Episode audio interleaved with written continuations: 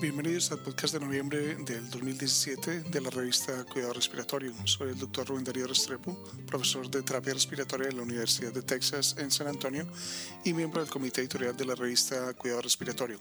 Este podcast llega a ustedes gracias a la colaboración del kinesiólogo licenciado Gustavo Holguín, jefe de kinesiología del Hospital Pediátrico Juan P. Garrahan en Buenos Aires, Argentina, terapeuta respiratorio certificado y fellow internacional de la Asociación Americana de Cuidado Respiratorio. Igualmente agradecemos a nuestro amigo el kinesiólogo licenciado Rodrigo Adarmejeria, terapista respiratorio certificado de la Unidad de Paciente Crítico Pediatría de la Universidad Católica de Chile. Y finalmente a mi bella esposa Diana Marcela Restrepo Cerrato, terapeuta respiratoria certificada de la Universidad de Santiago de Cali y profesora adjunta de la Universidad de Texas en San Antonio. Este es el resumen de este mes. En nuestra selección de editores, eh, Kobayashi y colaboradores evaluaron el impacto de los eventos asociados con el ventilador en sujetos críticamente enfermos que recibían ventilación mecánica prolongada. Se observó una mortalidad más alta en sujetos con afecciones asociadas al respirador y complicación relacionada con la infección, pero no en sujetos con neumonía asociada al respirador. Los autores concluyen que los eventos estaban relacionados con la mortalidad hospitalaria en sujetos críticamente enfermos con ventilación mecánica prolongada, pero que la VAP tradicional no estaba relacionada. Klompas eh, no, no, recuerda que los criterios de, de BAE ha creado una oportunidad para que los hospitales reexaminen y reimaginen eh, su enfoque para prevenir complicaciones y mejorar, mejorar los resultados para pacientes ventilados mecánicamente. Las prácticas más probables para prevenir los eventos asociados al ventilador son aquellas que ayudan a evitar la intubación, minimizan la duración de ventilación mecánica y o previenen las afecciones que más comúnmente desencadenan los eventos asociados al ventilador como neumonía, sobrecarga de volumen, SRA y atelectasia. El objetivo del estudio de Anderson y sus colegas fue determinar las diferencias en la deposición del medicamento en función de las diferentes posiciones del nebulizador en el circuito del ventilador, utilizando un nebulizador de malla para la administración de epoprostenol. En su modelo pulmonar que simula la ventilación mecánica adulta, la mayor cantidad de administración de epoprostenol se produjo con el nebulizador colocado en la entrada o salida del humidificador en un ventilador de flujo. En su editorial, Davis sugiere que este estudio no nos proporciona la respuesta definitiva sobre dónde colocar el nebulizador en el circuito del ventilador porque no conocemos el tamaño de partícula, no sabemos si hubo discrepancias funcionales entre las cuatro unidades controladoras que potencialmente podrían explicar algunos de los resultados y no conocemos la descomposición funcional a lo largo del tiempo de los nebulizadores de malla. Por otro lado, la readmisión después de una hospitalización por EPOC se asocia con un gasto sanitario significativo. en un estudio retrospectivo de un solo centro, ruso y colaboradores evaluaron el impacto de un programa de control integrado de la enfermedad de EPOC multicomponente después de, alto, de alta destinado a mejorar la atención de los pacientes con EPOC y reducir los reingresos descubrieron que recibir cualquier componente de un programa se asociaba con una tasa de readmisión reducida de 90 días.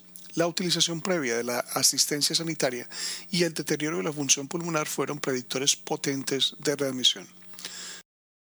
En un análisis cualitativo de un gran estudio aleatorizado, Benzo y sus colegas evaluaron el efecto del entrenamiento de salud en la EPOC grave después de una hospitalización. El análisis de contenido reveló cuatro temas predominantes de la intervención de entrenamiento. La relación de entrenamiento de salud, una mayor confianza y tranquilidad de los participantes, un mejor acceso al sistema de atención médica y una mayor conciencia de los síntomas de la EPOC. El tema más importante fue la relación con el entrenador de salud, incluido el estilo del entrenador y el enfoque de la entrevista motivacional. Los autores concluyeron que el entrenamiento forjó alianzas y creó una plataforma para la participación de los pacientes que fue confirmada tanto por los participantes como por los entrenadores de salud. Thomas y colaboradores examinaron si la capacitación con inhaladores podría realizarse domésticamente mediante videoconferencias por Internet y su efecto en la técnica de inhalación, autoeficacia, calidad de vida y adherencia. Los participantes informaron una mayor confianza con los inhaladores y la adherencia al inhalador mejoró significativamente después de la intervención. Los autores concluyeron que el entrenamiento del inhalador usando la metodología de enseñanza a meta impartida por videoconferencia en casa fue un medio prometedor para proporcionar capacitación a sujetos con EPOC que pueden mejorar la técnica, la calidad de vida, la autoeficacia y la adherencia. El respaldo tubo endotraqueal puede eliminar la biopelícula y disminuir la resistencia de las vías respiratorias. Los objetivos del estudio de Scott y sus colegas fueron evaluar el impacto del raspado de tubo sobre la resistencia de las vías aéreas y determinar si la disminución de la resistencia afectaría el éxito de la prueba de respiración espontánea posteriormente. Descubrieron que el raspado del tubo endotraqueal reducía la resistencia de las vías respiratorias, pero la disminución de la resistencia después del raspado no afectó el éxito posterior de la prueba espontánea de respiración. Narayanan y sus colegas evaluaron por otro lado el impacto de las técnicas de ventilación simulada utilizando resucitadores neonatales autoinflables verticales y convencionales sobre el volumen corriente y la presión administrada. Analizaron los videos de los participantes que ventilaban un maniquí utilizando el reanimador vertical y un reanimador convencional con normal y baja compliance pulmonar. Se compararon la retención de la máscara, el número de dedos que apretaban la bolsa y el grado de compresión de la bolsa con el volumen corriente y la presión inspiratoria máxima. Sus resultados sugieren que el diseño del reanimador y la manera en que se utiliza el dispositivo pueden influir significativamente en los volúmenes corrientes y las presiones alcanzadas. En un estudio de banco, Perinel, Ragge y colegas evaluaron la variabilidad del volumen corriente en la ventilación mecánica estimulada inducida por el paciente en SRA. Encontraron que el riesgo de volumen corriente superior a 6 mililitros por kilo se redujo significativamente con la ventilación de liberación de presión de las vías aéreas y el soporte de presión con el modo de volumen corriente garantizado. APRB tuvo la mayor variabilidad. Estos resultados requieren validación clínica. El objetivo del informe de Schwartz y sus colegas fue describir una serie de sujetos en la UCI pediátrica a los que se realizó una traqueostomía junto a la cama mientras recibían soporte en ECMO. Los autores examinaron el impacto potencial de este procedimiento en los requisitos de rehabilitación activa y sedación.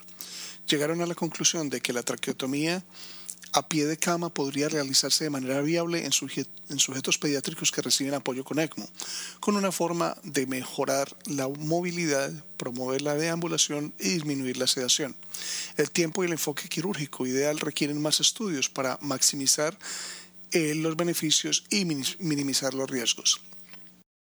El objetivo del estudio de Afsar y colaboradores era determinar la relación entre el consumo de tabaco, la lesión por inhalación y el SRA en adultos con quemaduras. Este fue un corte observacional de 2.485 admisiones de quemaduras primarias a un centro de quemaduras de referencia entre el 1 de enero del 2008 y el 15 de marzo del 2015. La lesión por inhalación fue el predictor abrumador de desarrollo de, SRA, mientras que el tabaco tuvo su efecto más fuerte indirectamente a través de la inhalación. Los sujetos con menos lesión por inhalación moderada tenían el mayor riesgo de desarrollo de SRA a pesar de los factores de riesgo iniciales como el consumo de tabaco. Mula y sus colegas evaluaron la viabilidad de una intervención de orientación teóricamente informada y mediada por los padres para aumentar la actividad física habitual y la calidad de vida entre los niños y jóvenes con fibrosis quística. Los hallazgos de este estudio sugieren que el asesoramiento es factible para la comunidad de fibrosis quística. Se requiere un ensayo controlado aleatorio potenciado adecuadamente para investigar la utilidad del asesoramiento como un medio para mejorar la calidad de vida y el comportamiento de la actividad física. Este mes publicamos una revisión sistemática sobre el uso de ventilación no invasiva durante la colocación del tubo de alimentación. Publicamos una revisión narrativa sobre el diagnóstico y el papel de los agentes farmacológicos para la disfunción diafragmática e inducida por el ventilador. También publicamos un artículo especial sobre la iniciativa Global 2017 para el informe estratégico de la enfermedad pulmonar obstructiva crónica y las implicaciones de la práctica para el terapeuta respiratorio. Los esperamos el próximo mes. Para recibir el contenido tanto de esta edición de la revista como de las pasadas, visite nuestra página web www.rsjournal.com y allí podrá suscribirse para recibir los podcasts de las próximas ediciones.